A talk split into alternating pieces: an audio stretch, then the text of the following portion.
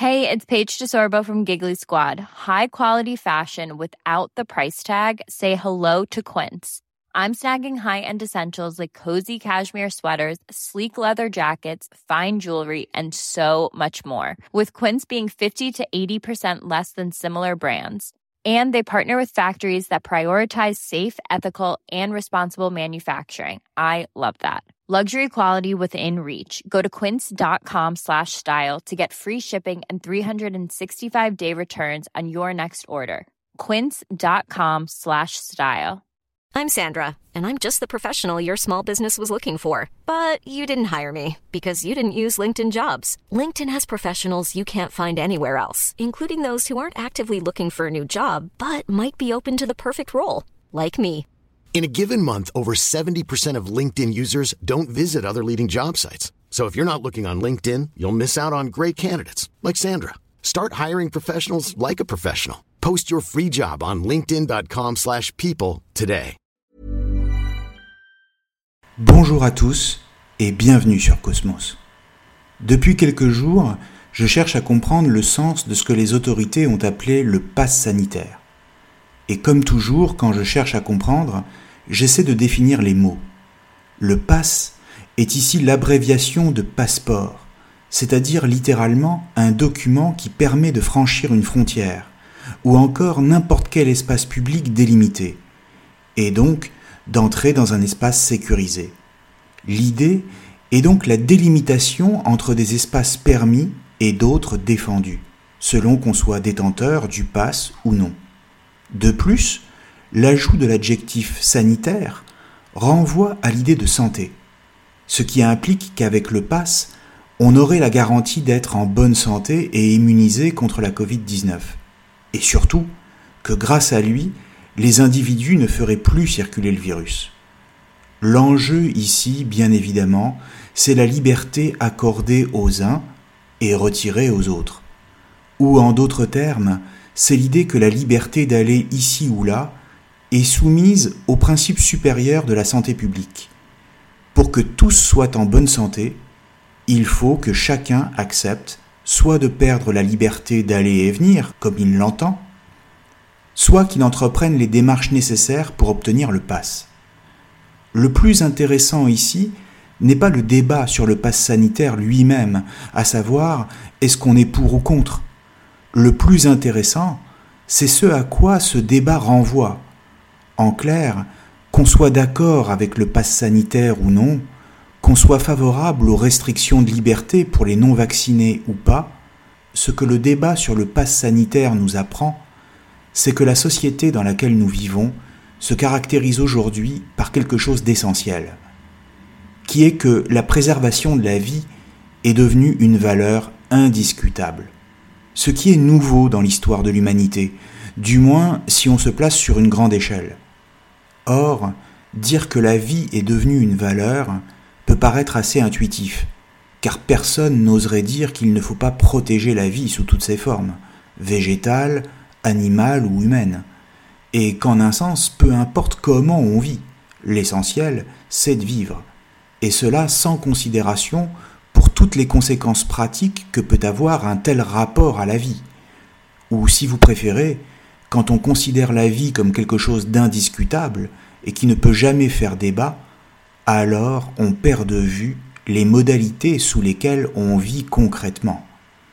C'est ainsi, par exemple, que se pose le débat sur l'arrêt volontaire des soins pour les personnes en fin de vie, qui, quand elles disent qu'elles souffrent, qu'elles préfèrent choisir leur propre fin, et demandent qu'on mette un terme à leur souffrance, s'entendent dire que la vie est trop précieuse. Et certes, elle l'est. Simplement, ce qui fait qu'elle est précieuse n'est pas dans l'allongement extensif de sa durée, mais dans l'intensité qu'elle peut avoir, c'est-à-dire dans la manière dont on la mène. Ou si vous préférez, vouloir allonger la vie à tout prix, c'est la réduire, ce qui est paradoxal. Le paradoxe, c'est qu'une société qui considère la vie comme une valeur absolue est une société mortifère. Le paradoxe, c'est qu'une société où la vie doit être préservée à tout prix est une société où la vie ne signifie plus rien. Le paradoxe, c'est qu'une société qui pense qu'il faut allonger la durée de vie, quelles qu'en soient les conséquences, est une société pour laquelle la vie n'a justement plus de valeur. Pourquoi? Parce qu'en ne voyant plus la vie que sous un angle extensif, sous la forme d'une quantité, on la réduit à un produit de consommation ou encore à une expérience. C'est d'ailleurs le terme que l'on rencontre de plus en plus fréquemment aujourd'hui. Une soirée au restaurant, un film au cinéma en 3D, un voyage au bout du monde, ce sont des expériences. Et d'une certaine manière, c'est vrai. Mais la réalité derrière ce vocabulaire est beaucoup plus prosaïque. Car une expérience signifie en réalité ici un objet de consommation qui est censé nous en donner pour notre argent, nous satisfaire pour le prix qu'on a consenti à investir. Or, le problème qui nous intéresse ici se pose quand c'est la vie elle-même qui est présentée sous la forme d'une expérience, et donc comme un objet de consommation. Car dans ce cas, comme pour tous les exemples que j'ai cités tout à l'heure, on n'attend plus de la vie que du plaisir et de la satisfaction. C'est ainsi qu'à partir du milieu du XXe siècle, les sociétés occidentales tournées vers le loisir, la consommation et le divertissement ont assez massivement rejeté l'idée de la mort et ne l'ont plus acceptée comme faisant partie de la vie. La mort est devenue un tabou, voire un accident, presque un scandale, quelque chose dont il ne faut pas parler et qui ne peut arriver qu'aux autres, du fait même que la société tout entière ne considère plus la vie que comme une source de bonheur. Et dans ces conditions, si quelqu'un meurt, cela apparaît comme un scandale, quelque chose qu'il faut cacher. Comprenons bien que le refus de la mort, la sienne tout autant que celle des autres, le refus de la mort en général, est la conséquence inévitable d'une certaine conception de la vie. En clair, c'est précisément quand on comprend l'existence comme une valeur à préserver, pour ainsi dire quoi qu'il en coûte, et donc à tout prix, que la mort apparaît comme quelque chose d'inacceptable. Un scandale d'autant plus grand qu'il n'y a ni service après-vente, ni réclamation possible en cas de défaut. À partir de là, quand se développe une pandémie et que meurent des millions de personnes, il n'y a plus rien d'étonnant à voir se développer des réflexes comme le confinement ou les restrictions de libertés individuelles. Pourquoi?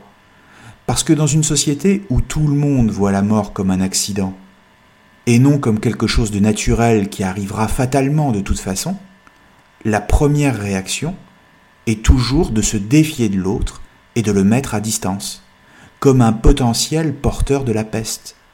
Ou si vous préférez, une société où la mort devient un problème, au premier sens de l'expression, devient du même coup une société de la surveillance et de l'interdit, une société du soupçon et de la distanciation sociale, une société où n'importe qui est vu comme un pestiféré susceptible de nous contaminer, y compris l'ami ou même l'enfant qui devient un risque, voire un péril grave.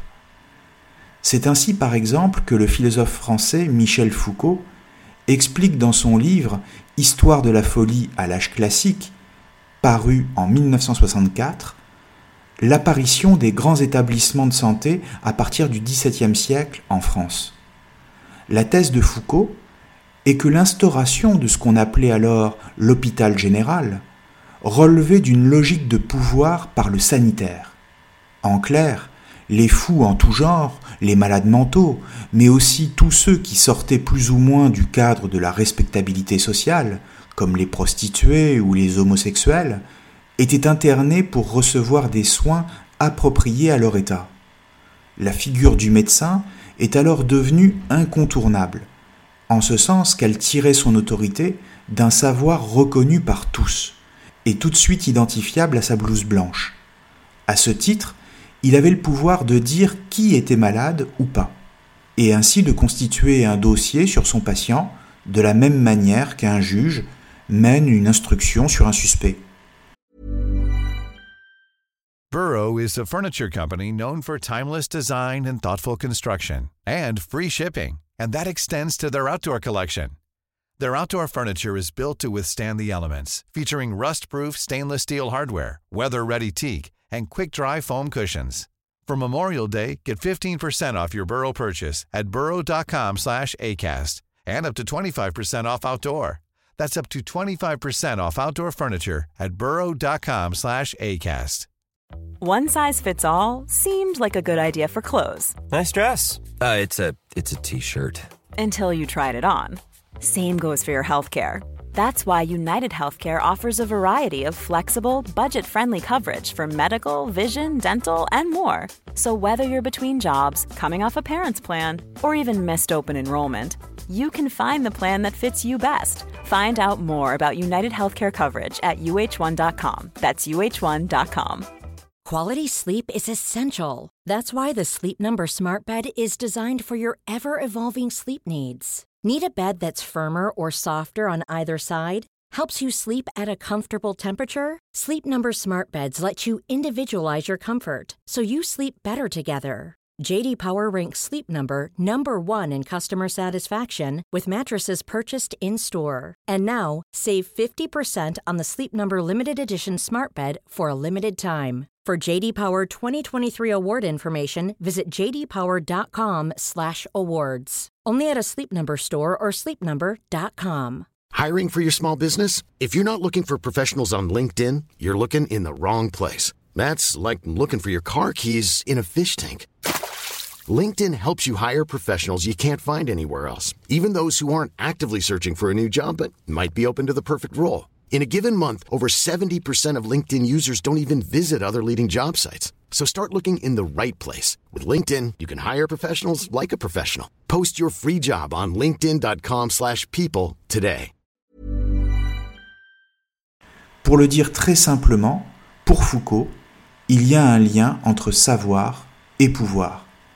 Et comme avec le temps la société est devenue de plus en plus nombreuse et les impératifs de production industrielle plus pressants, surtout au XIXe siècle, c'est toute la société qui va évoluer jusqu'à devenir une sorte d'hôpital général, chacun observant les autres pour le bien de la société tout entière.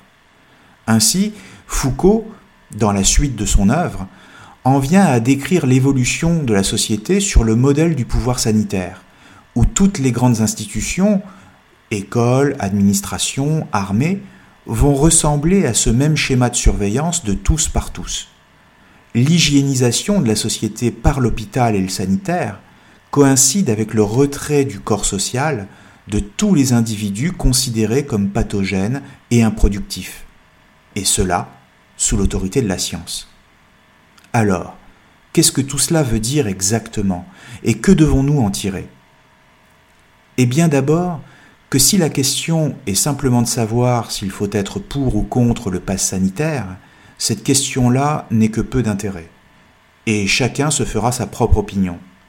Maintenant, si le problème est de savoir comment considérer notre rapport à la vie dans une société en pleine crise sanitaire, alors les termes du débat sont beaucoup plus intéressants. Et en l'occurrence, nous avons compris que la vie ne peut être vécue sans aucune pensée de la mort, c'est-à-dire comme si celle-ci n'existait pas, ou encore comme s'il fallait toujours considérer qu'elle était la pire des choses. Car le pire n'est pas la mort. Le pire, c'est de vivre sans être libre. Or, le problème, vu sous cet angle, n'est pas dans le pass sanitaire lui-même, encore une fois, car celui-ci n'est qu'un épiphénomène, mais dans l'évolution des sociétés modernes depuis la révolution industrielle du XIXe siècle. C'est dans le contexte de l'invention de la consommation de masse et de la révolution sanitaire et hygiéniste permise par les progrès de la médecine que la préservation de la vie est devenue une valeur absolue. Avant cela, on acceptait de mourir au nom de certains idéaux, à commencer par la liberté. La liberté passait avant la vie. Et c'est en ce sens que les révolutionnaires français avaient adopté comme cri de guerre en 1792 la liberté ou la mort, laissant comprendre qu'une vie sans liberté n'avait aucune valeur. Mais avec les développements que je viens d'évoquer, la vie a supplanté la liberté en termes de valeur, de sorte que mourir pour être libre était devenu inacceptable. Simplement, la vie est devenue plus importante que la liberté. C'est par ce renversement des priorités entre la vie et la liberté que les sociétés de surveillance ont pu apparaître, comme nous l'avons vu avec Michel Foucault. Mais c'est aussi de cette manière que le nihilisme que Nietzsche dénonçait déjà est devenu une maladie, une gangrène à l'intérieur des sociétés occidentales. En clair, c'est parce que les individus n'ont plus eu à combattre pour être libres, et d'ailleurs heureusement, qu'ils ont passé leur temps à chercher toujours plus de satisfaction dans la consommation des biens, toujours en quête de plus de plaisir personnel et de bien-être, et qu'ils sont progressivement tombés malades, faute d'avoir un sens à donner à leur vie. Et quand on y pense, c'est bien ce qui se produit encore aujourd'hui dans les sociétés postmodernes, lesquelles sont toujours plus nihilistes, c'est-à-dire toujours plus en quête de réjouissance et dans le même temps toujours plus malades, voire névrosées, de ne plus trouver de satisfaction nulle part. Dans ces conditions, défendre la vie aux dépens de la liberté a commencé à apparaître comme tout naturel, à tel point qu'aujourd'hui, au nom de la vie, on peut restreindre toutes les libertés dans les sociétés pourtant démocratiques depuis longtemps. On peut même s'appuyer sur le sanitaire et la défense de la vie pour mieux faire accepter toutes les formes de coercition, et ainsi dévaloriser la vie tout en prétendant qu'elle est la valeur la plus haute. Si on voulait aller encore plus loin, on pourrait même dire que cesser de croire que la vie est une valeur en elle-même est un préalable nécessaire à toute liberté véritable. Pourquoi? Tout simplement parce que la liberté est un risque dont l'obtention passe par le fait que des hommes mettent leur vie en péril, et parce qu'on ne peut pas accepter de vivre à n'importe quelle condition. Du coup, il faut comprendre que la vie n'est pas une valeur en elle-même, disons plutôt qu'elle a de la valeur, en fonction des modalités selon lesquelles elle est vécue. Elle n'est pas une valeur absolue, mais une valeur relative, relative notamment à notre capacité à affirmer ce que nous sommes. Bon alors, quelles sont les valeurs absolues, me direz-vous, si ce n'est pas la vie? La réponse, c'est qu'il n'en existe pas. Les valeurs absolues ne sont que des inventions humaines pour donner des repères fixes à ce qui est toujours en mouvement, par exemple la vérité. Mais alors, celui qui est sceptique répliquera encore, très bien, mais dans quelles circonstances et relativement à quoi la vie a-t-elle de la valeur? Dans quelles conditions la vie vaut-elle la peine d'être vécue? Excellente question, dont la réponse est paradoxale, et dans le même temps étonnante dans sa simplicité. La vie n'a jamais autant de valeur que quand on est sur le point de la perdre on ne sent jamais la vie courir en soi avec autant de force qu'à ce moment-là. C'est pourquoi bon nombre d'écoles philosophiques ont répété qu'il fallait vivre chaque jour comme si c'était le dernier. D'où la présence de l'idée de la mort dans la définition de la philosophie de Platon à Montaigne. Philosopher, c'est apprendre à mourir. À Rome, quand les conquérants avaient l'honneur de défiler devant le peuple après la victoire, pour recevoir les hurrahs de la foule. Ils conduisaient fièrement leur char, le torse bombé et le regard tendu vers l'horizon. Mais ils étaient toujours accompagnés d'un esclave qui se tenait juste derrière eux, sur le char, et qui leur répétait inlassablement à l'oreille et en latin Memento mori. Ou pour le dire en français, N'oublie pas que tu vas mourir. Et c'est parce que cette pensée ne les quittait pas un seul instant que leur vie pouvait alors avoir de la valeur. Or, c'est précisément ce que nous avons oublié. Et c'est pourquoi les sociétés modernes, se croyant immortelles, prennent peur quand se profile une vague pandémique, quitte à oublier tous les principes pour lesquels elles s'étaient battues jusque-là. La véritable pandémie, c'est cette amnésie généralisée. Le véritable ennemi, c'est la peur qui nous prend. Merci à tous et à très bientôt sur Cosmos. Hey, it's Danny Pellegrino from Everything Iconic.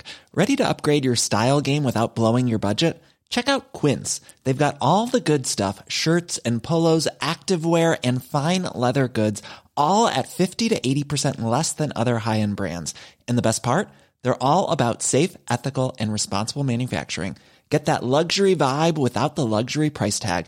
Hit up quince.com slash upgrade for free shipping and 365 day returns on your next order. That's quince.com slash upgrade.